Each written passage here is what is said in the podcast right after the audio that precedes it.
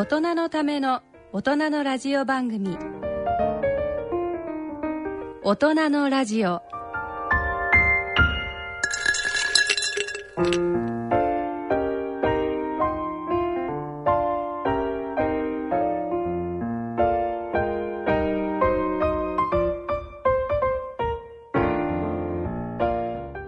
皆さんご機嫌いかがでしょうか？立川楽長です。ご機嫌いかがでしょうか？高理香です。大人のラジオ第2土曜日のこの時間は笑いと健康をテーマにお送りしております。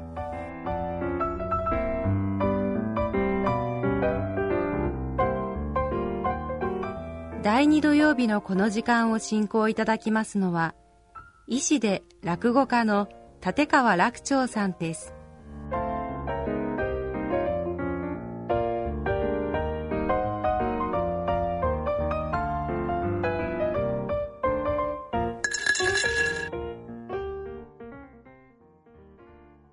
8月になりましたね。もう甲子園のシーズすごン真っいですね。あの、だって炎天下の中にずーっとね、立ってるだけじゃないもんね、運動してんだもんね。はいあれ、あんなもん普通の人ね、熱中症になりますよ、あんなもん。応援してる人も大変そう応ですしね。援しても大変だけどね。だけど、応援してる人がいいんですよ、勝ち割り氷で冷やしながら、ビール飲みながらだから。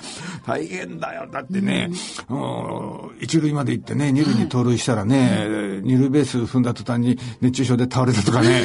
知らないもんね、こんなもんね。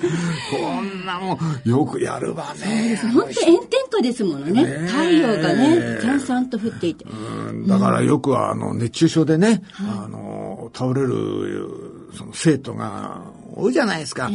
だま私たちなんか子供の頃ね、もう水飲むなっていう教育でしたもんね。そうだったんですねそう根性を鍛えるためにね、あの暑くても水飲むなって、だから運動、まあ運動って体育の時間ですよ。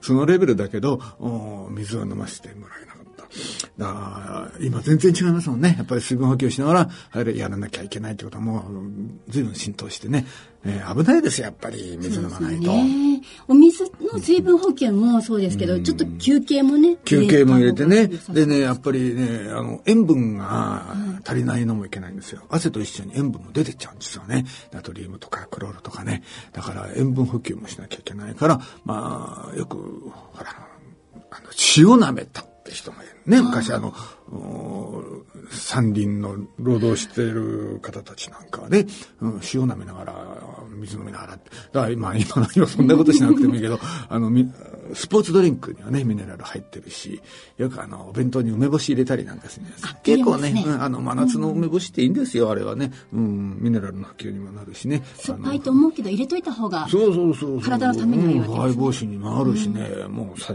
梅干しなんて夏最高の 食品ですよ。ね、でも30度を超える日が毎日毎日続くと、もう夜も寝苦しいですし、歩くのも大変ですよ大ね。変ですよ、もう。歩いてるとね、ほんとフラフラしますもんね、この中ね。やっぱりね、休み休み、ね。で、体調整える。やっぱりあの、二日酔いとかね、やっぱり体調悪い状態であんまり外出歩いてると熱中症になりやすいですよ。もうそういう時だけでもね。ええだからね、やっぱり、普段ね、やっぱり元気でいるっていうこと、これが何と言ってもね、あの熱中症予防には大事なことですよね。えその時にどうするっていうよりはね。こう夏になると夏は夜がすごく寝苦しいなと思って、ついつい冷房入れちゃうんですよね。それ入れますよ、そんなの、ね。扇風機も入れちゃうんですよ だけどね、冷房病ってあるんじゃないですか。ええそれどういうどういうあのね例えばね、まあ、オフィスにいる人なんか、お昼ご飯外に食べに行ったりするでしょ、本当もう35度ぐらいあるんじゃないですか。で、それまでオフィスの涼しいところにいて、いきなりバーッと暑いところ行って、わーっと食べて、また暑いとこ帰ってきて、オフィスに帰ったら、ドカーンと冷房が効いてるわけでしょ、でも体調崩しちゃうね。なまあ、これはまあ冷房病っていうけど。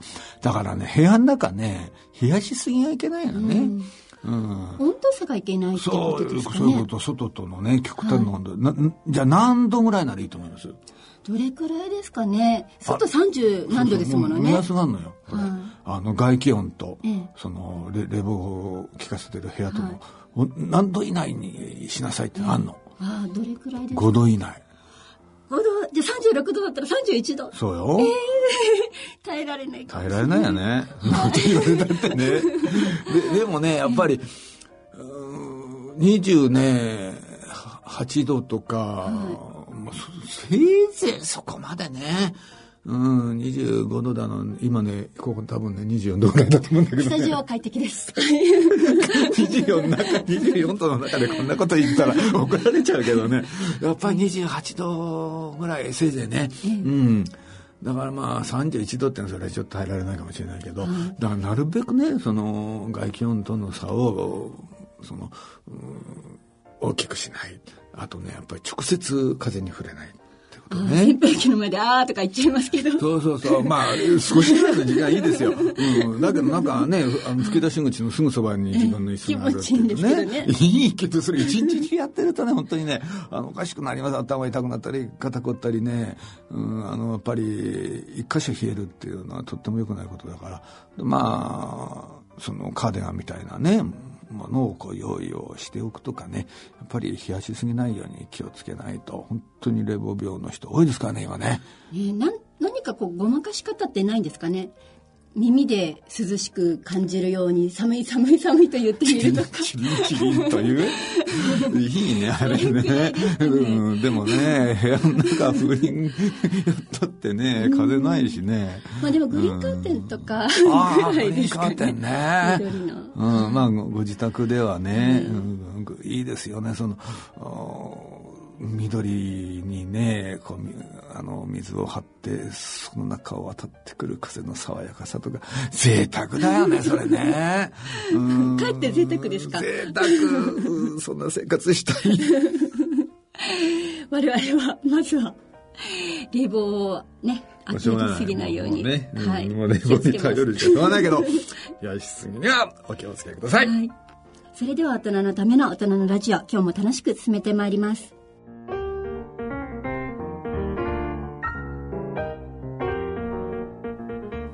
大人のための大人のラジオ。この番組は野村証券ほか各社の提供でお送りします。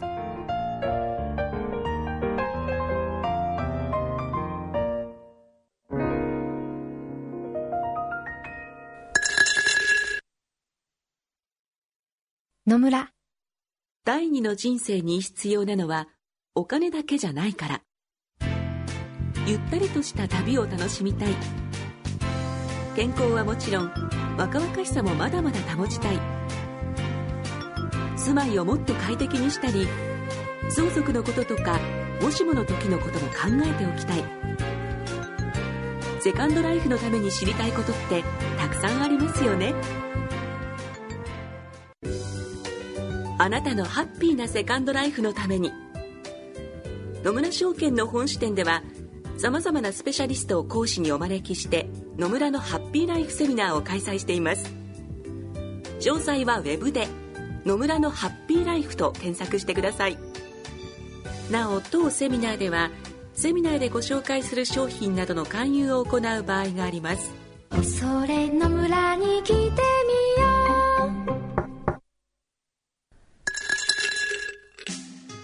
大人のための大人のラジオ心と健康のコーナーです。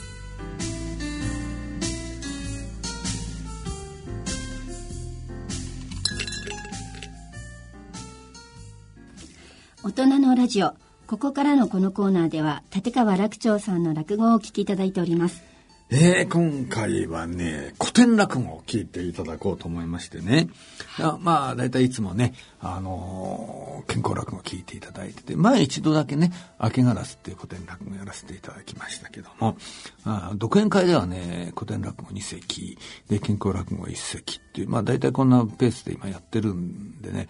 で、まあ、古典はね、だから毎月、毎月やって、ってるんですよ。だから、このコーナーではね、えーなかなか、あのー発表できないんですけど、まあ今回ね、えー久しぶりにじゃあちょっと古典でも流しましょうよって話になってね。嬉しいでね今回、大工調べというね、はいまあ古典落語の中ではとってもポピュラーなあ話をね、えー持ってきました。はいどんなお話なんでしょうか？これはね、大工のね、棟梁も出てくるんです。でも棟梁って言わないのね。あの、江戸弁で、ちょっと江戸弁の鉛ってあるでしょ？東になったりね。でね、棟梁って言わないで、棟梁って。うん、だから、え落語でやるとね、棟梁じゃなくて、棟梁になるのね。でね、正五郎という名前の棟梁が出てくるんだけど、この正五郎っていうのはね、落語の中ではね、あの、ごくいなせないい男に対してつける名前なんですよ。だから落語で正五郎っていうとね、えーこれはもう、あ、こいつはいなせないいい男が出てくるなと、もう、それ、名前聞いただけでね、えーそれがわかるという。だからそういうね、その切符のいい、もう、まさに江戸っ子というね、つまり、江戸っ子の美学の権下みたいなね、そういう大工の登竜が出てくる。さあ、この正五郎が、えー、大家さんとね、こう、対峙するわけですよ。そうして、えーこの大家さんというのは実は当時の江戸っ子にとって、最も江戸っ子と対極のところにある大家さんなんです。この江戸っ子との対極のところにあるキャラクターの大家さんと、もうまさに江戸っ子というキャラクターの正五郎が、こう、対峙するという。さあ、そうするとどうなるんだろうという、そういう落語ですね。はい。それでは、立川楽長さんによる古典落語、大工調べをお聞きください。まあ、ご案内のように、この火事と喧嘩から江戸の花なんてことを言われましてね。あこの江戸っ子っていうのは大変にこの、えー喧嘩っ早かったんだそうでございますね。えー喧嘩をするっていうとすぐにこの単価を切りました。江戸っ子がどういう単価を切ったかっていうと、何をなくせったか、ベラボーベなんてこと言ったんですね。で、ベラボーベって、まあこう言うんでございますが、これ一体どういう意味かよくわからない。これどういう意味かっていうとね、もともとはベラボーじゃなくて、ヘラ棒なんです。ええ。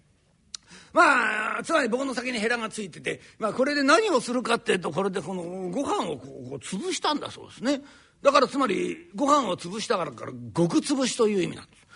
うん、だからヘラ棒目っていうことはこの極潰し野郎めって言ってるようなあそんな意味合いなんでございます。ええだったらヘラ棒目でいいんじゃないかと思うんでございますが、えーこのヘラ棒目じゃこううまくないですね、えー喧嘩をいたしましてもね何やんなか知らんねこのヘラ棒目ってなんかあんまり締まりがないんで、えかっこよくないですね、うん、どうもこれはよくないってんでこのヘラ棒がなまりましてべらぼうになって、えー何やなか知らんでべらぼう目ってこれななかなかこの決まるという、まあ、こんなわけでございます。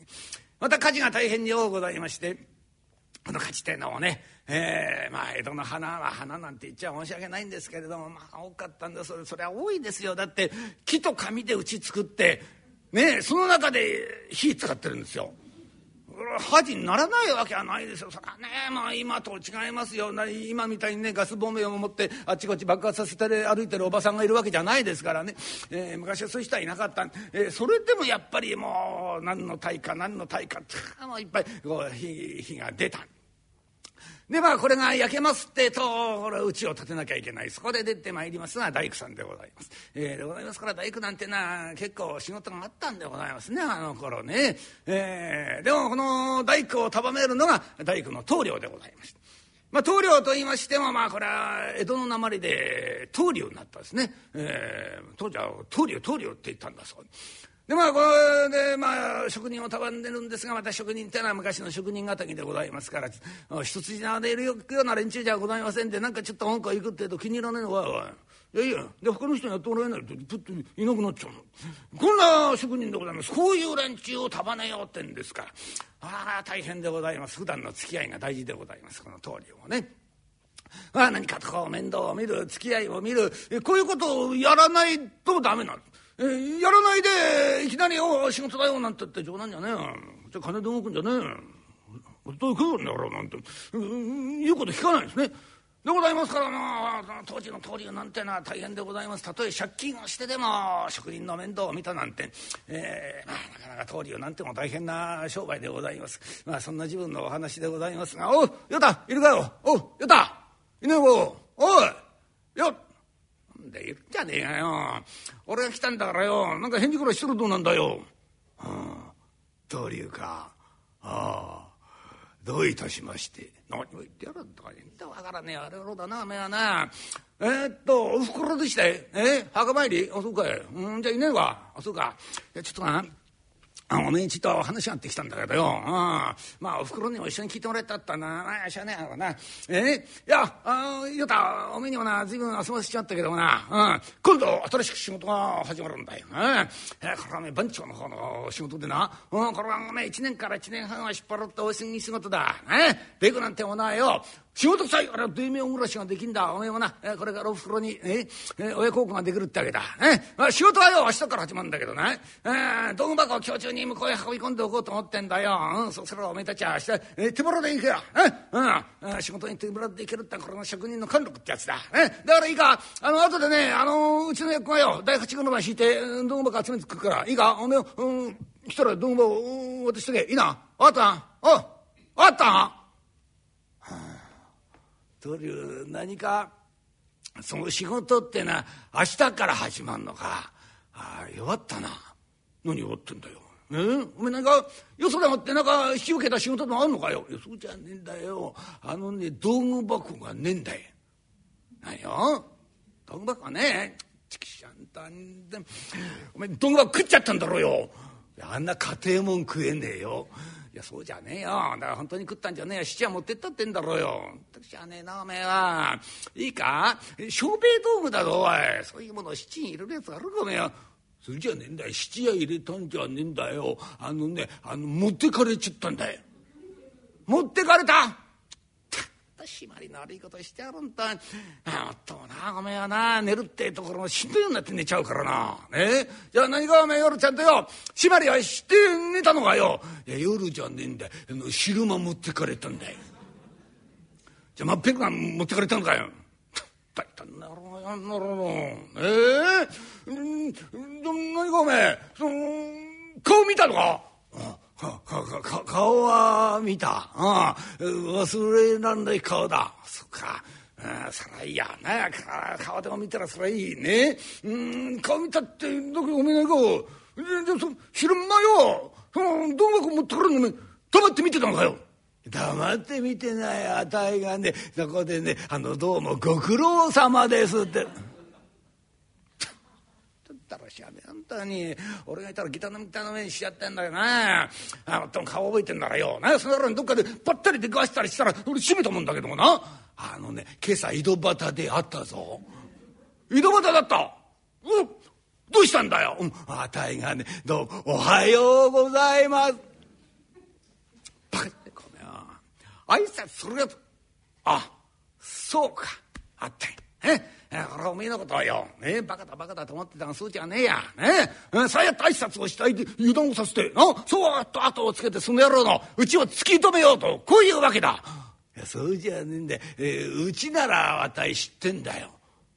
早く言えよ、そういうことをよ。いいしょって俺これくらい言ってよ。取り消してやろう。あうん、どこだよ。え、うん、どこにあんだあのね、あの、ここの路地出てね、えー、表通りに出た右の角だ。何や？うんこの路地出て表通り出てみそこおめえ大家のうちじゃねえかよ。誰が大家のうちをしろってんだよ。だから道具箱持ってったらのうち後ろってんじゃねえかよ。だから大家さんが持ってったんだよ。おかしいじゃねえかおめえ。大家がそんなもの持ってこあああ分かった。ちょおめえなんだろい。ねえ。棚賃貯めたろ。ああ棚賃貯めたからその方に道具箱持ってかれたとこういうわけだ。当たった。早く言えよお前私明日から仕事始まるんじゃねえかよ。ねどうすんだよこれから言ってどうも食いしてもらってこいよ。だダメなんだよあのね棚賃持ってこなかったら京成ねってすいて持ってったんだよ。なんだしゃねえな。でおめえいくら貯めたんだよ。あの一両二分と八百。また恐ろしく貯めやがったなお前。一両にも八百貯めたのか、うん、そうだでもあんまり骨は折れなかった当たり前だお前。骨折って棚地に貯めるやつあるかよってしゃあねえなどうもな。ええー、明日から仕事始まるってのによ。おめえぐらい世話のりゃからさいね。えねえ、まあ、こんなことあると思ってな。ねえ腹がけんどんぶりいいから入れてきちゃう、うん、あよだじゃあこれ持ってよ、ね、大家んとこ行って消してもらってこいよ。すまねえな棟梁にはいつも世話になっちゃってねあれ？とりあえずこれ額が6名だな。そうだよ。額が6名だよ。額が6名っていうことは、えー、っと、額が、えー、6名だ。ちれって何聞かねえ。額が6名だったらよ、一両二分だろうよ。あ、そうそうそうそう。東流なかなか賢いぞ。何を言ってやる。額が6名なら一両二分決まってんじゃねえかよ。あのね、通りは、あたいが貯めた棚賃はね、一両二分と800なんだよ。いや、こんなもん。あ、800足りねえと思うんだけどいいってんだよ。いいな、いいんだよ。あ、そっか。何か一両二分八百と一両二分というのは同じか何わけのわからねえこと言ってんだよね。ねいいんだよ、おめ一両二分八百のところ八百持ってくんじゃねえんだぞ、おい。一両二分持ってくんだよ。明日の八百からおめえ、同じだよ。な、何？だから頭だってんだよ。あ、あ、頭ってな。ったんちれってなんしゃ多忙ってなな当たり前だべらぼうめを詰めてと頭なんじゃねえか。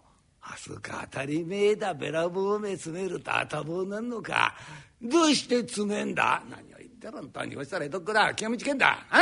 当たり前だ。べらぼうめえなんてこんな長たらしいこと言ってくれ運気の自分には言葉がすくせっちゃあ忍びじけえ時には日が暮れちゃうんだよ。だからいいんだ頭で。いいかおデークにとって道具箱って飯の種だぞ。あそれを持ってってよ。棚賃払えてこんなべらぼうの話あるけあこんなものはおめえないいとこによっちゃただで取れんだよ。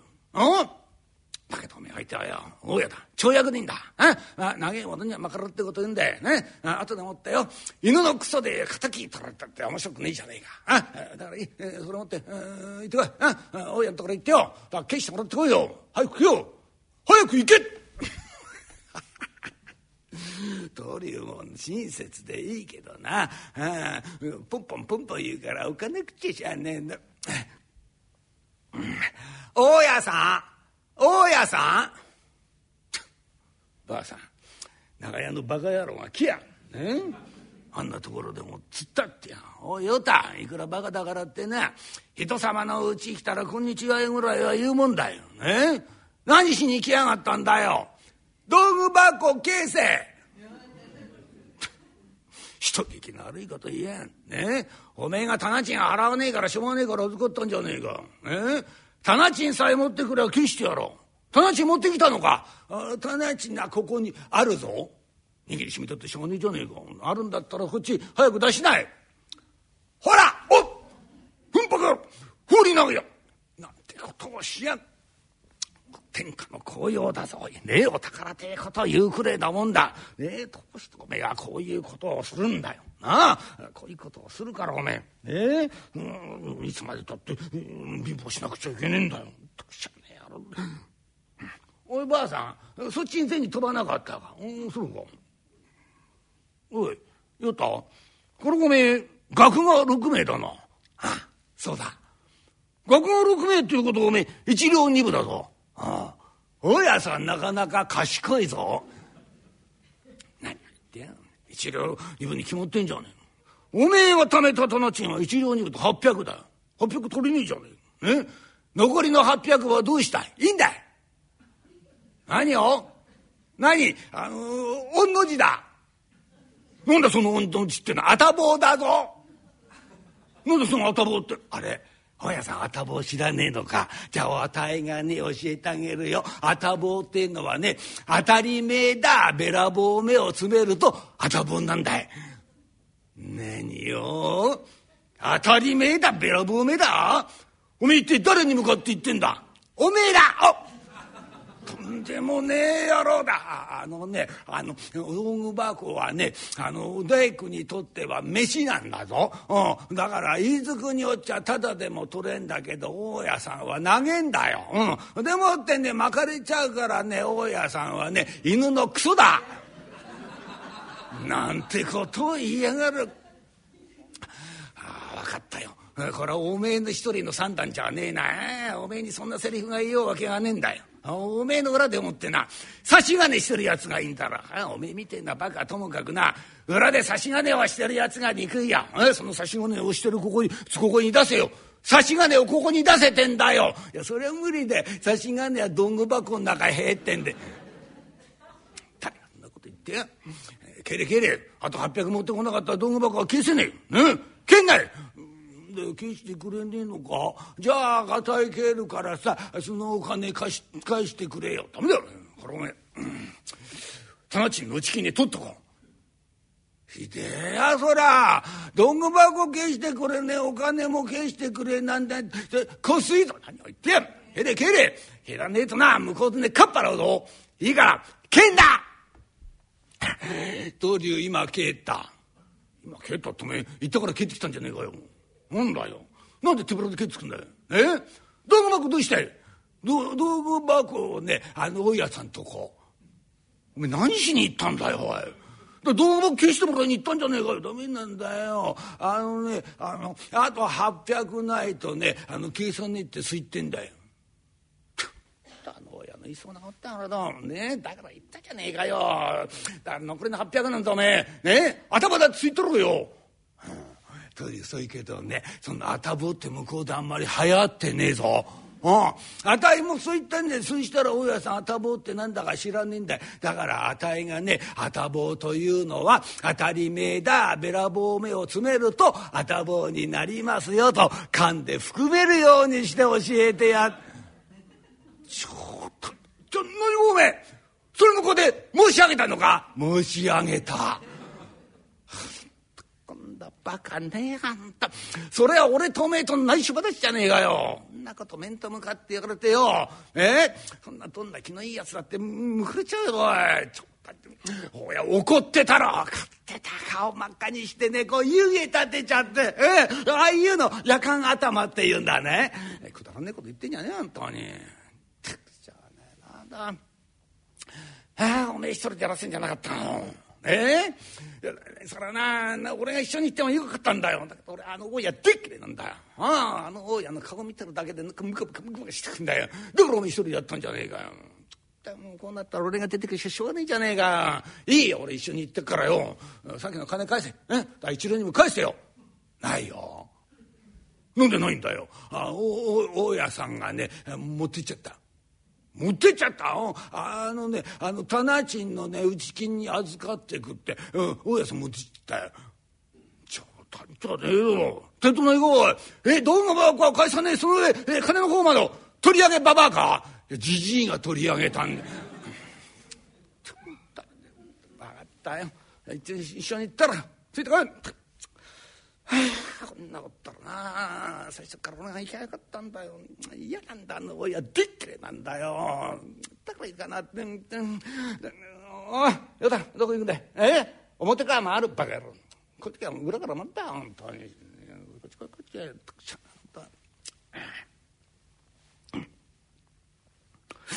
えごめんなっつってこよしえごめんなっつってこよしはい。誰？だ、誰だい？おおばあさん、いや、だ、誰だか裏来てん。うん。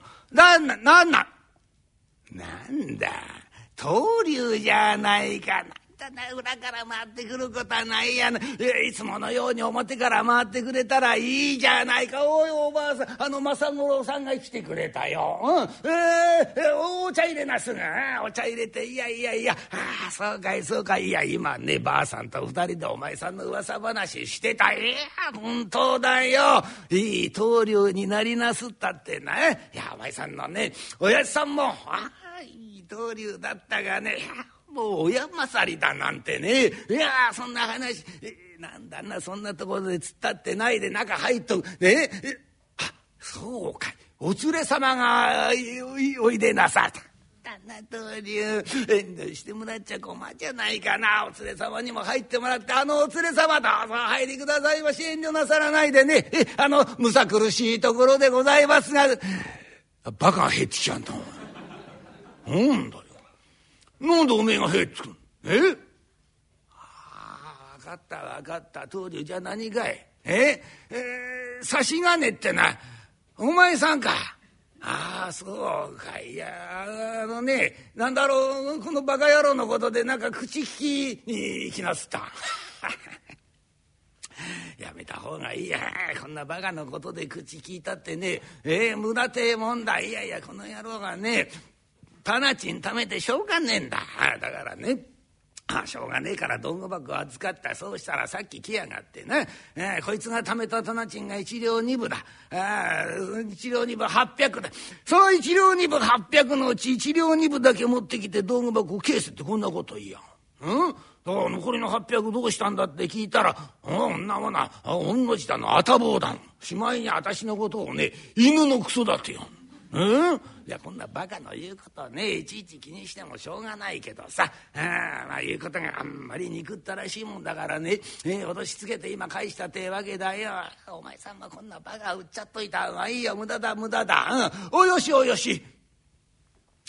はいすいませんでございます。いえ、そうおっしゃるとね、えー、面目ねえんでございます。えー、いや、しょねまあ、この野郎、えー、えー、目かけてやってるんでございます。いえ、バカでございます。えー、えー、こんなバカでございますがね、まあ、これでもね、まあ、仕事をさせるってと、一人目の仕事をしましてね、そこへ持ってきてまた、お袋を大事にしますんでね、まあ、まあ、目かけてやってるとこういうわけなんでございます。えー、いえ、今度ね、新しく仕事が始まるんでございます。えー、これ番長の方のお屋敷の仕事でまあ1年から1年半引っ張るって、えー、大仕事だ。まあ口をばっていくと申し上げるようでございますがね、まあデークなんてはな、仕事さえやれば大名暮らしができるんだ。えー、こんなバカな野郎でもね、まあ親孝行のまあ真似事の一つもさせてやりてえのって話をしに来たんでございます。ええそうしたらどうももねえなんてことやんってどうしたんだって聞いたら、大家さんがお持ちになったっておかしいじゃねえか。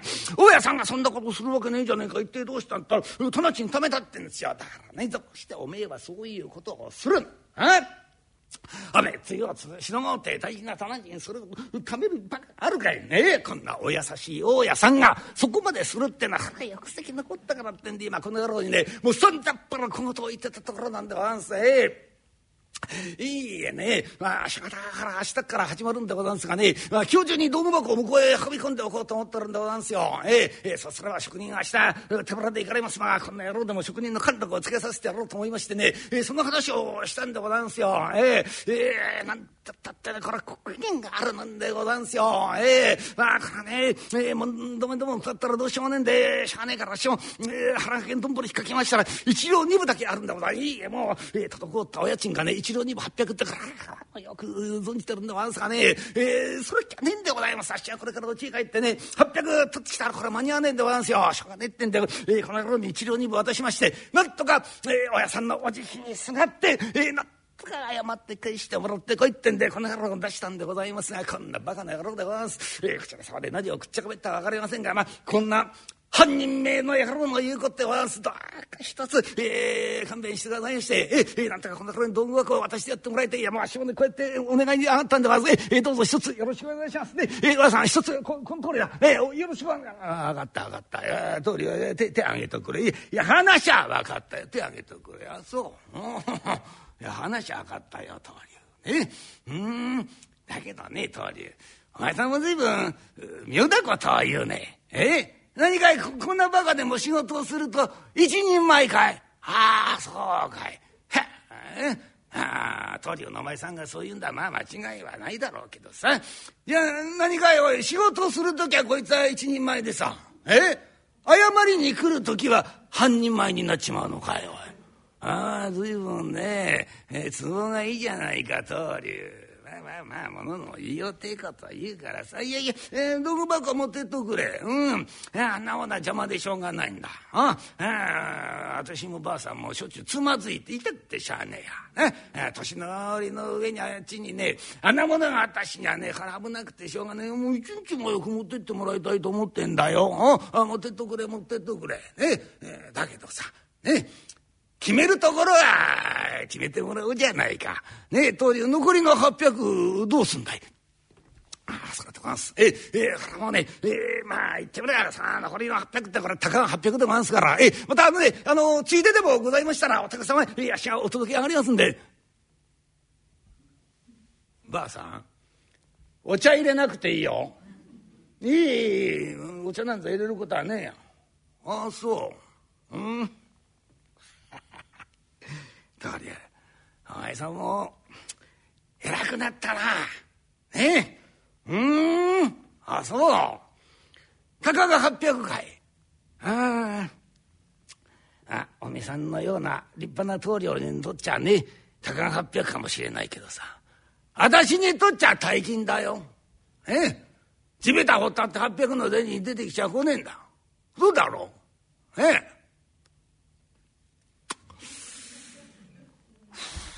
そりゃいいや。うん。だけどね、な、な、な、な、何その、え？ついででもありましたらってな、なんだいそりゃ。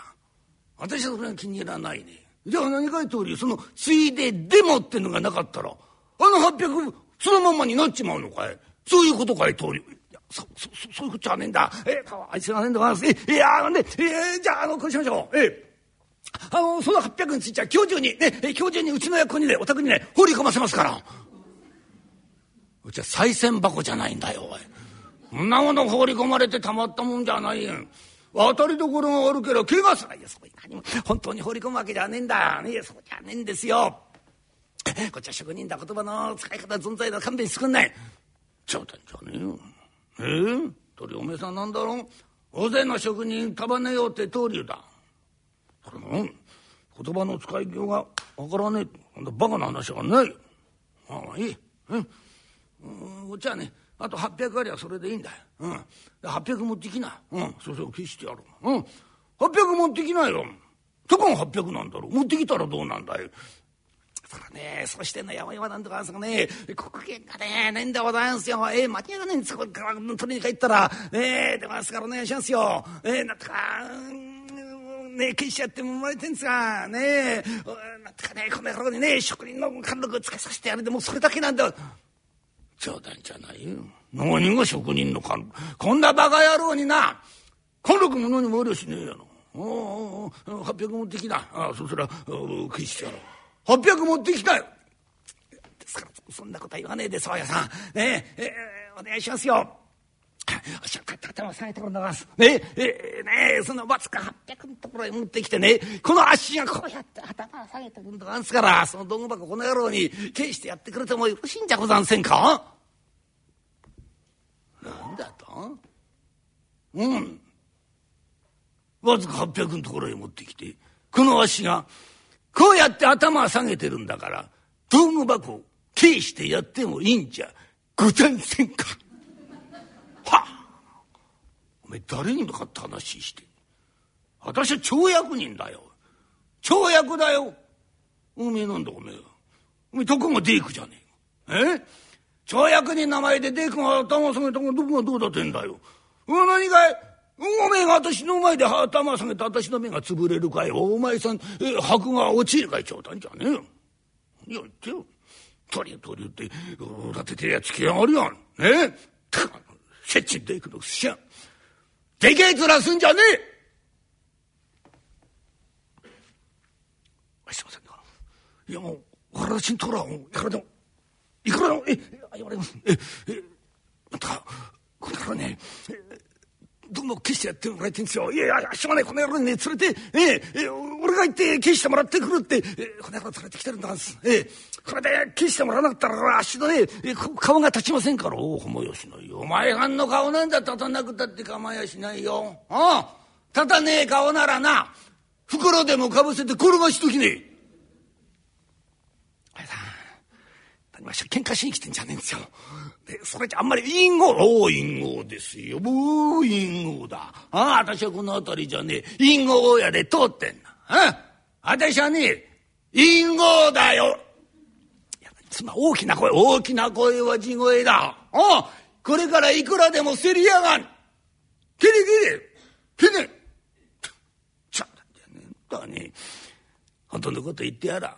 私はね、おめえのことはてっきれいだ。ああ、おめえの親父も綺麗だったよ。ああ、だけどおめえの方がもっと綺麗だ。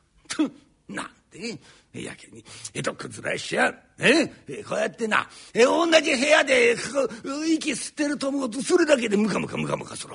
きれいきれい。うん。きんねそうなんすか？それってなんすかい？あっしがこれだけ筋道立ててお願い申し上げてもどうしてもこんな野郎に道具箱を消しちゃもらえねえとこうおっしゃるんでございますか。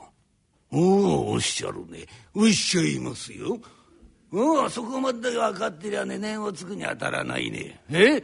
道具箱は消しませんよ。消さなきゃどうするってんだよ。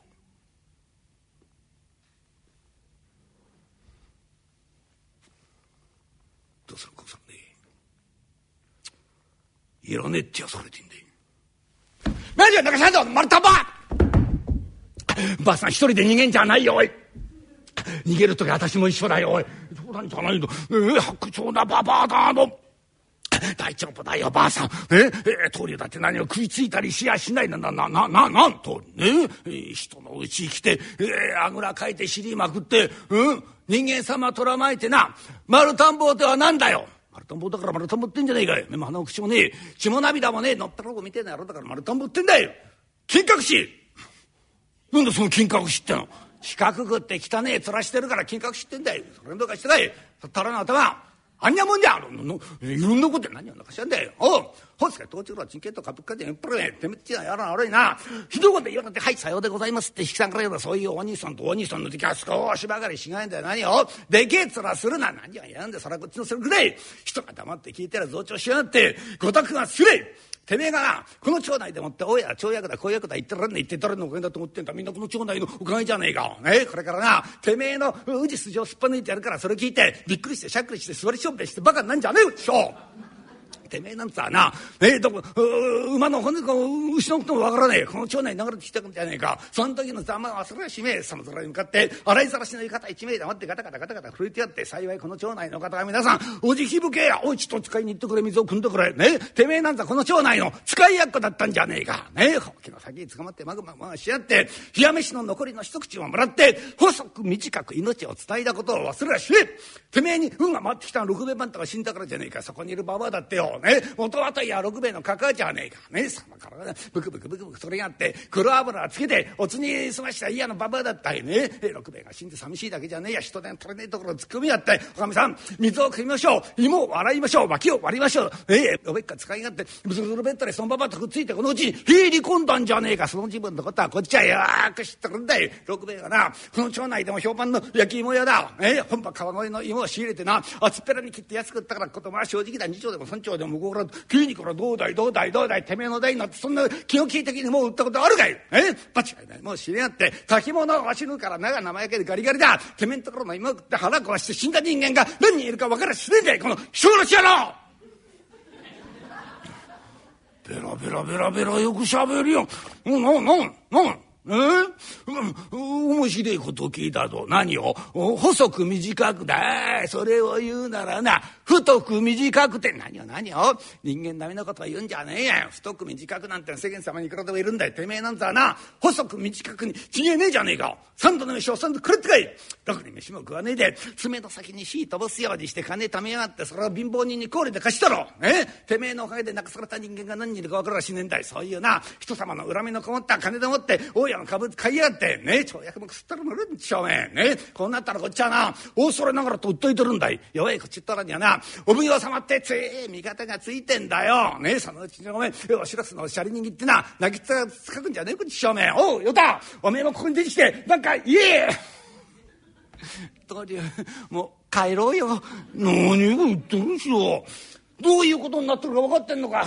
なんか喧嘩みたいだ。みたいだね師匠。喧嘩になっちゃっててめえのことは喧嘩になってんじゃねえか。ね。えでこいおめえも。毒づけ毒づけ。毒づけよ。何をしてんだおめえは腹が立つだろうよねえふんどしを締め直せよふんどし今朝洗っちゃったから締めてねえんだよだらしのねえ野郎だんちよおめえねえ俺がついてんだから構いやしねえよ。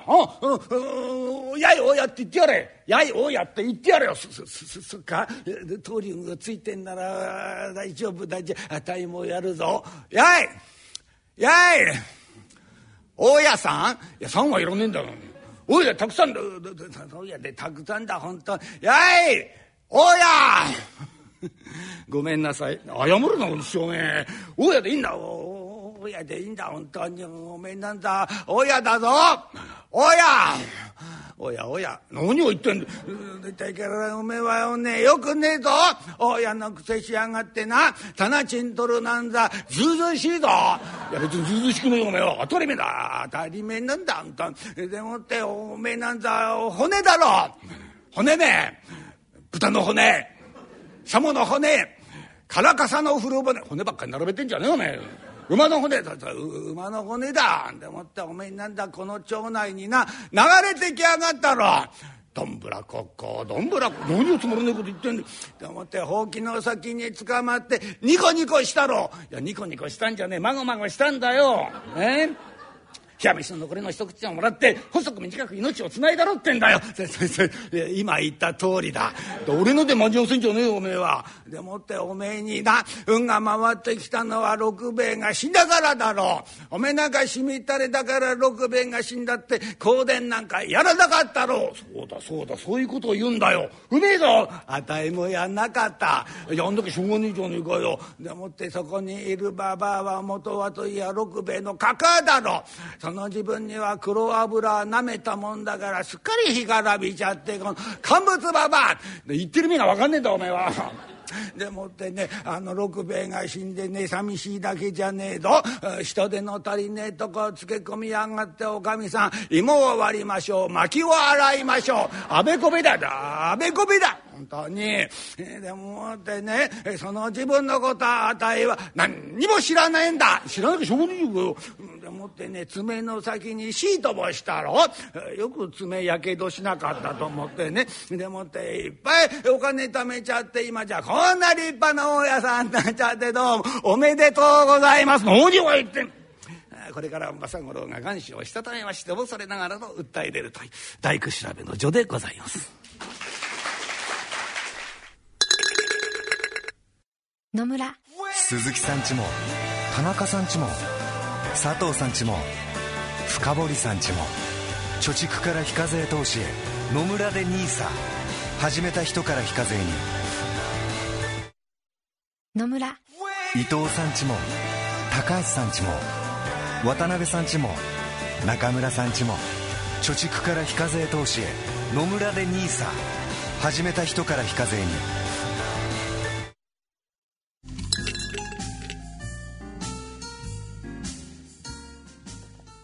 川楽長さんによる古典落語大工調べをお聞きいただきましたいやもう長いことね、お付き合いいただいてありがとうございました。いや長い話でね、えー、30分なかかっちゃういや、でも全然時間感じませんでした。あっという間に、はい。惚れ惚れと聞いておりました。いやいやいやねでも、この一両二部八百問という、このね、玉賃これを巡ってお話ししたけど。ね、貯めてそんだけになっちゃったっていうんだけど、まあ、それだけ聞いてもね、なかなかね、お分かりいただけないと思うけど、まあ、一両というのがね、当時、とっても大金だったんですよ。じゃあ今のいくらぐらいかっていうと、これはね、もう江戸時代300年もあるから長いでしょ。そうすると、もう時代によって全然違うから分かんないんだけど、まあ1万円ぐらいの時もあれば10万円ぐらいの時もあったりとかね、分かんないですけど、まあとにかく当時の人にして見れば1両というのは大金だった。はい、ね。とにかく10両盗むと首が飛んだってそういう時代ですよね。相当大変込んじゃったんですね。だから、うん、恐ろしくためやがったなっていうセリフが出てきますけどもね、これは大変なお金なんですよ。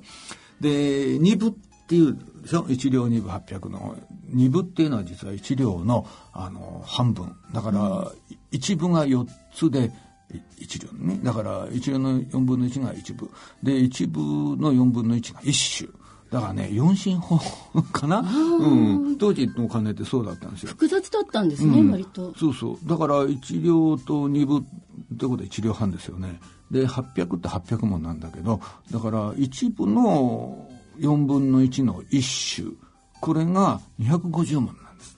だから1両2部と800っていうと、この800って、そう考えると確かに端,、数ですよね。で、この端数だから、まあ当時に、ね、庶民にしてみても、そんなに大きなお金じゃなかったはずですね、きっとね。うん、その800問で、えー、ぐちゃぐちゃになっちゃったわけだから。えー、これを許すか許さないかっていうね。そうですよ。で、またね、この、大家がね、あの、俺は跳躍だぞって言うでしょ？いるじゃないですか、はい、これもねあの皆さんご存じない言葉かなと思うけど、えー、町役人って町の役人ね。で庶民なんですよ大家さんっていうのはね。じゃあなんで町役人なのかっていうと実はあのお役人と一般庶民との間に介在して、まあ、パイプ役になったようなそういう役割をになってたんですよ。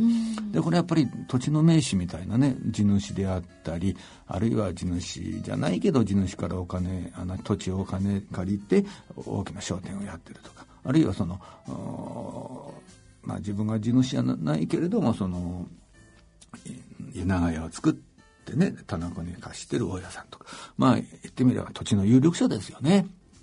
こういう人たちがその町役人という役割を持って、えー、お上とのそのパイプ役をしてた。だからとってもね、権限が、いろんな権限があってね、町役人がうんと言わないとできないことっていうのは結構いろいろあったんですよ。だから庶民にしてみれば、大家さんでもあれば町役人でもある人っていうのは、普通逆らわない人なんですね。そうだったんですね。こういうその背景がある。だからあの、町役人が、てめえなんか高持っていくじゃねえか。町役の前で頭下げたが、どこがどうだってんだっていうのはわかるんですよ。それはもう言ってしかるべきっていう立場でもあるんですね。で、その正五郎も最初はすごく低姿勢に出てきてるでしょ。これも当然、当時の、あの、社会では当然のことだ。それが、とうとう逆転をしちゃうというね、まあ、まあ、ここの面白さでもあるんですけどね。そしてこの棟梁というのも、うん、この棟という字が胸で、梁っていう字を使って、こう建物のね、なんか。まあ、あの、これはまあ、今でもね、はい、その、まあ、棟梁って言葉は今でも、あの生きててね、やっぱりあの、いろんな大工さんも束ねて、えー、家を作る時の、まあ、責任者としてやっている。うん、まあ、そういう立場の人ですよね。だから棟梁っていうのはやっぱりその当時の、まあ、一般の大工にしてみれば、とっても、あの、上の人ということになるんですね。まあでも、自分たちの面倒を見てくれる、うん、仕事もくれる、面倒見のいい人でも、やっぱり、ちょっと怖い人、みたいなね。そ そんな立場でしょうね、えー、すごく魅力的でした。なんかこう、正義感があって。うん。だから本当にもう江戸っ子の美学を具現化したような、そんな立場ですからね。うん、だから、これをね、つまりその、庶民の芸でしょ？落語っていうのは。で、庶民ってみんな、その、大家であったり、長役であったり、まあそれ江戸時代だけど、でもこれを明治大正、ね、昭和の人たちでも聞いてたみんな庶民で、庶民ってのはやっぱり頭の上がらない人っているんですよ。ね、どう逆らえない人って誰にだってね、いるじゃないですか。それが、その、自分たちの代表であるかっこいい正五郎が、自分たちが頭が上がらない人に短歌切ってくれた。ここにね、あの、落語を聞いてるお客さんは、その共感もあれば、留飲を下げるんですよ。よくぞ言ってくれた。この、聞いてる方のね、あの、気持ちよさが、この大工調べっていう落語をずっと江戸からね、今まで引っ張ってきた大きな要因だと思いますね。だからね、あの短歌を聞いてみんね、聞いてるお客さんはスキーッとするわけですね。で、ストレスを解消させるんですよ。で、こ これがこの大工調べのね、一番の魅力なんですけど、でもね、ここで単価切らないで、正五郎うちへ帰ったらね、体に悪いですよ、これ。黙って帰ってしまうと。ね、どんだけストレス抱えて帰っていくかね。あのね、えー、この、お、大家の方いいんですよ。あの、チクチクチクチク、ね。それなりに本音言ってますもんね。そうそうそう。親の方はね、あの、そんなに体に悪くないのかもしれないけど、やっぱり昔から江戸っ子って短期だってね、あの、短期で喧嘩っ早いっていうのは、まあ、江戸っ子っていうふうに言われてて、あ怒りっぽいわけですよ。この、正五郎だってね。ガーッと怒りを抑えてたのが最後にバーンと爆発するわけでしょ。で、この怒りってのはね、体に悪いんですよ。悪いんですか？怒るってのはこんなに体に悪いことだよ。うん。よくだってカーッと怒った途端に、ね、倒れ、血圧が上がって倒れたとかね、脳の出血を起こしたとか、心筋梗塞を起こしたって聞くじゃないですか。あれなんで、パーッと怒ると血圧上がるかっていうとね、怒るとね、交感神経が活発になるんですよ。交感神経ってのは自律神経なんですけどね、はい、自律神経にね、交感神経と副交感神経の2種類があるんですね。はいでね、怒った時は交感神経が、あの、緊張するんです。ストレスがある時とか。副交感神経ってね、リラックス状態で働くんです。ご飯食べてる時とか、安静にして、ぼんぼんやりしてる時って大体副交感神経が働いてる。で、じゃあね、怒ると交感神経働くとどうなるかというとね、血圧上がるこれ交感神経が上げるんです。ギャーッと血管を縮めて。でね、脈が速くなるんですよ。バーンつまり、あの、喧嘩、いつでも喧嘩できる状態になるわけね。もう、臨戦態勢に入るわけ。バーッと血圧上げて、バーッと脈速くして、あの、筋肉にバーッと血液を送ってね。だから怒るとこうなっちゃう。体にとってはストレス溜まってる感じなんですね。そうそうそうそう。だから、のそっちも起きるわ、心筋梗塞も起こるわね。だけど、バーッとこって単価金じゃないですか。はい、でも、これで単価、もし政五郎が単価効かなかったら、これまたね、体に悪いのよ。ストレス溜め込んじゃうそっちもダメ。そっちも、だから、抑えるわけでしょ。ずっと怒りを抑えると今度は慢性的なストレスになるでしょ。だってみんなそうじゃないだって今の世の中そうなんですよね。言いたいことも言えないしさ、えー、単価切れないでしょ。オフィスで、えー、なかなかオフィスで単価切ったらもう首覚悟だもんね、うん、なかなかできないですよ。そうするとみんなストレスを抱え込んで抑え込んでね。これが癌の元になっちゃうからね。うんっていうのはね、やっぱりストレスを抑え込んでいると、あのね、やっぱり交感神経が常に緊張してる。そうするとね、あの、交感神経がずっと緊張してる状態がね、まあその、血圧とか、まあ、脈拍とかね、もちろんそういう循環器の循環状態ですね、血液のね。まあそういうのには悪影響を起こすんだけど、もう一つね、免疫力を下げちゃうの。あのね、免疫っていうのはやっぱり免疫細胞っていう細胞が一生懸命頑張って免疫機能を発揮してんだけど、あの、白血球ってあるじゃないですか。白血球、赤血球ってね、あの血液の中に。で、白血球の大体4割ぐらいがね、リンパ球なんですよ。で、このリンパ球っていうのは免疫を司ってるんですが、うん、この免疫司るリンパ球がね、交感神経が働くと減っちゃうそうなんですね。うん、がんになっちゃう。そうそう、そうすると、リンパ球って実はがんを壊してくれる細胞ですからね。この前このコーナーでも話したけどナチュラルキラー細胞っていうのがリンあのがん細胞をやっつけるって言うんだけど、まあ、ナチュラルキラー細胞っていうのはこのリンパ球の一種類一種なんですね。そうするとストレス溜め込むでしょ？ずっと交感神経緊張状態になってでしょ？そうするとリンパ球減っちゃうでしょ？そうすると免疫機能発揮できなくなるでしょ？そうすると癌細胞壊さなくなるでしょ、うん、そうすると癌になっちゃうというね、うん、こういう流れでもって。だからね、えー、正五郎は短歌切ってよかったですよ。これ、短歌切らなかったら癌になっちゃったかもしれない。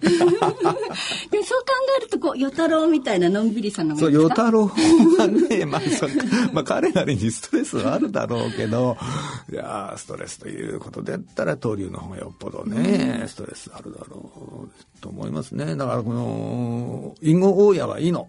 もう、うん、普段からストレス発散してんだから、この大家さんは、まあ、癌にはならないでしょうね。うん。まあ、でもね、えー、やっぱり、現代社会ね、こうやってストレス溜め込むことがとっても多いし、なかなか言いたいことも言えないで我慢してる人いっぱいいると思うのよ。でも、それはね、まあ、怒ること以上に、むしろ、体には良くないかもしれないですね。ああね、もう嫌なことあったら、皆さん、単価切りましょう、単価。何を言ってやって、この野郎。単価切るうん。だって、癌になるよりのとね、癌になるのと、クビになるのと、どっちがいいか考えたら、癌になるよりクビなの？マシかな？違うかな？どどっちかな？もう究極の選択になっちゃうけどね。悩ましいですけどね。そうそううん。えー、でもなんか単価の練習したくなりました。あもうね、あの、やっぱり面倒がって言えなかったらね、夜中公園に行ってね、単価切りましょう。うん、あの、ジャングルジムに向かって。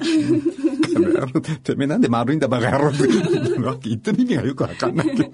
あたぼ覚えましたから。そうそうあたぼだあたぼいいじゃないですか。大いに単価切りましょうよ。この繰り返しでいいんですか、ね、そうそうそう。まあいい。もう十分です。これがね、最高のがん予防と。こういうお話ですね、今日は。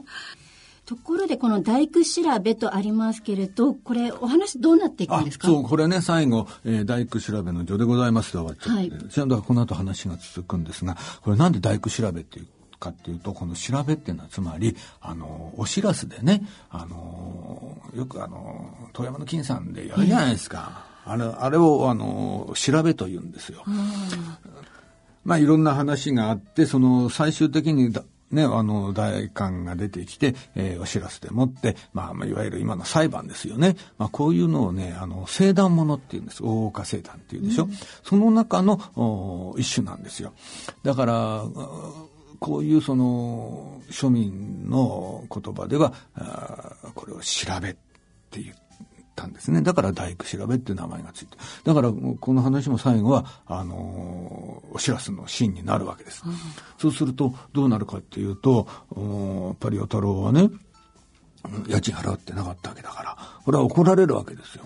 ね、天地をしのぐ棚賃を払わないと何事だって散々奉行に怒られる。そうすると、大家の方は、どうだ、俺の勝ちだと思うわけですよ。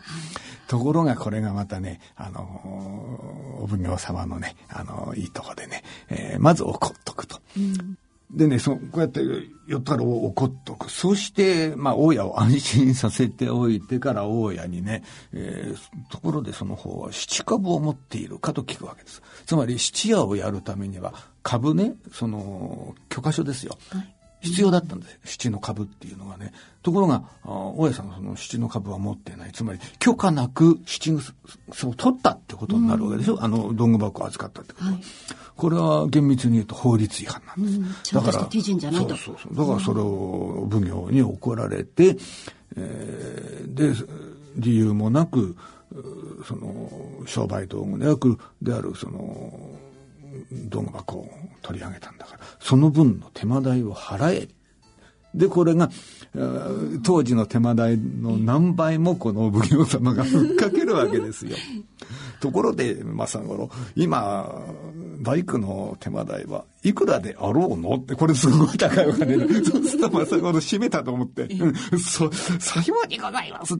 で、もうすごいお金をね、その大家に払わさせるという。うん、こうやって、まあ、大家を、まあ、懲らしめるわけです。お奉行様がね、その弱い者をいじめをするんじゃないぞと、こう、懲らしめるわけです。これまたこれを聞いた庶民が、うわーって喜ぶわけですよ。うん、で、最後のオチは、えー、今あんまり使わないんですけどね、細工は流々仕上げをご老次郎という言葉があるんですね。うん。どういうことでしょう？まあ、細工は流々仕上げをご老次郎。例えば、あの、職人がいろんなことをやっている。そうするとやっぱりそれに対して職人はいろんな思いを込めてものを作る。ところがもしそれを全く知らない素人が、えー、何やってんのかなんか言うと、何言ってやんで、できたもの見てから言えよという、ね、これを細工は流々仕上げをご老次郎っていう言葉になるわけですね。まあ、やっぱり職人にすごく関係したセリフなんですけどもね。で、これにかかってるわけです。そうすると、あのー、最後のセリフが、あの、お奉行が政五郎に対して、大工は東流って言うんですね。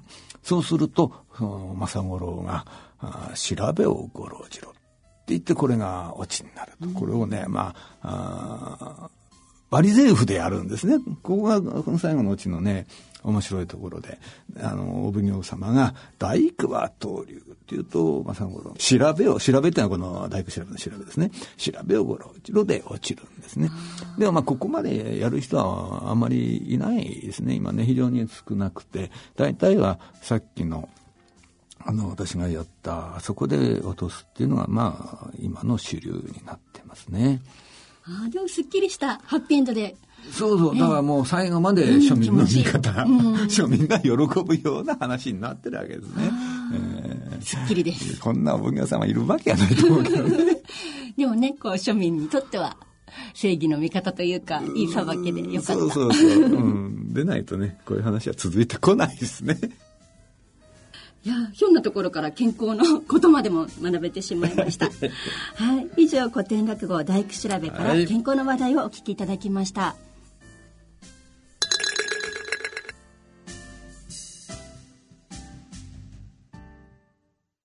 野村。鈴木さんちも。伊藤さんちも。高橋さんちも。中村さんちも。渡辺さんちも田中さんちも佐藤さんちも深堀さんちも貯蓄から非課税投資へ野村で NISA 始めた人から非課税に。大人のための大人のラジオ。今回の大人のラジオはいかがでしたでしょうか？古典落語も良かったですね。いやーね、もう、長い時間聞いていただいて本当にありがとうございます。はい。さて、ここで福岡及び、えー、その近県の方へのお知らせです。人気イベントなんですけれども、8月30日12時会場、13時開演、福岡市天神のエルガーラホールにおきまして、第2回のマーケット健康寄せを開催します。なんなに、なんなのこのマーケット健康要請って思うでしょうね。えーこれね、変わったイベントよね。うん。でもね、すごく評判が、はい。続々と皆さん応募されてるそうですね。あのー、早く応募された方がいいと思いますよ、これ。うん、すぐいっぱいになっちゃうかもしれない。ええ、こちらの寄せに皆様を無料ご招待するお知らせなんですが、えー、中身はですね、経済評論家の杉村富夫さんと、経済アナリストの吉川博之さんによる経済セミナーに、我々の立川楽長さんによる落語をお聞きいただけるということですね。そうだから経済の話とね、はい、健康落語の組み合わせというね、うん、とっても贅沢な時間です。誰が考えたかね。はい、大人気の第2回目ということで。うん、第1回目、とてもね、おかげさまで評判が良くてね、はい、じゃあ今度は福岡でやろうってことになったんで、ね、福岡の皆さんぜひお越しください。はい、詳細はラジオ日経のホームページにあります申し込みフォームからご応募いただくか、郵便番号105-8565 105-8565ラジオ日経マーケット健康寄せ係までご応募ください。必ず郵便番号住所お名前連絡先をお書き添えの上ご応募ください。締め切りは8月22日金曜日の17時必着となります。ね皆さん本当に早めにねお申し込みください、はいそして今度は都内及び近県の皆さんへお知らせです。独演会ですね。はい。来たる9月16日、東京都中央区にあります築地本願寺ブディストホールにて開催されます落語独演会第21回楽町築地独演会に抽選で5組10名の皆様にチケットプレゼントさせていただきます。ぜひね あのこちらの方もね東京の方、はい、あるいは東京近郊の方どうぞね、えー、ご応募ください、はい。ね、チケットご希望の方は番組ホームページの番組あってメール送信フォームからご応募いただきますか。郵便の方は郵便番号105-8565ラジオ日経大人のラジオチケットプレゼント係あってお送りください。こちらも、えー、第21回独演会チケットプレゼント希望と書き添えの上郵便番号住所所、お名前、電話などの連絡先、そして番組へのコメントなどを書いてご応募ください。応募の締め切りは8月29日金曜日必着となります。よろしくお願いいたします。ますまあね、えー、9月もまたあの古典落語ね演じやらせていただきますんでね。はい番組内でコメントを紹介させていただきました方にはチケットに加えて楽長さん特製の手ぬぐいもプレゼントさせていただきますのでどしどしご応募ください。はいよろしくお願いいたします。さあそろそろお時間となりました。お相手は私郡香と。立川楽長でした